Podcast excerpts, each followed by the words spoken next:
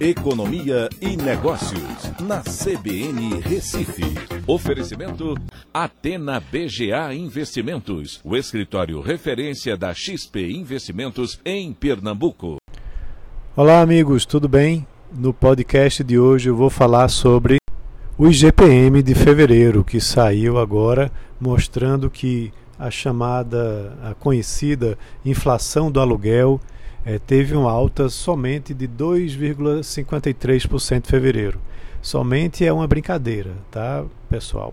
Porque é uma elevação muito alta e quando você vai olhar nos últimos 12 meses foi um avanço de 28,94%.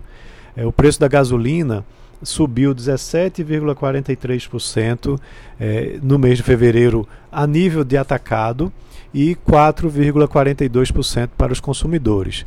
É, para que você tenha uma ideia, em fevereiro do ano passado, 2020, o índice é, caiu 0,04%. E naquele período acumulava uma alta é, em 12 meses de 6,82%. Então é uma situação totalmente diferente atualmente, onde há uma pressão sobre os preços muito elevada. É, o dólar é, pressionado também tem empurrado esses preços para cima. Né? O, o, dólar é, está numa média aí acima de né, em 5,50, um pouco acima, um pouco abaixo.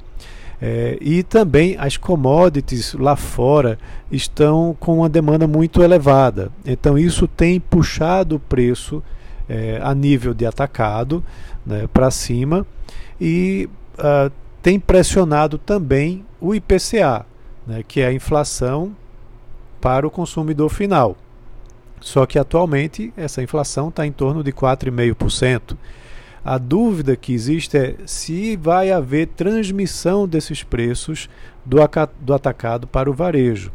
Vale lembrar que tem uma prorrogação do auxílio emergencial vindo também pela frente, e isso vai trazer mais consumo, né, o que pode também pressionar é, os preços dos produtos.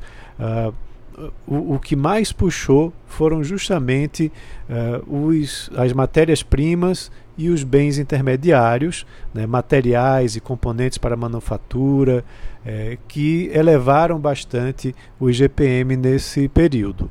É, então, e, e, claro, os combustíveis né, foram uh, o grande vilão a nível de atacado nesse mês de fevereiro.